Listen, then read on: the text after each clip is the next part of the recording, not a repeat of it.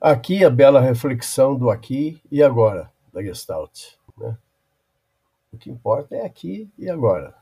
O passado, esse é o título. O passado e o futuro no presente. Na pior das tristezas, eu tenho energia para sorrir.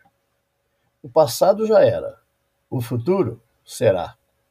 O presente é um presente que a gente nem sente ao passar.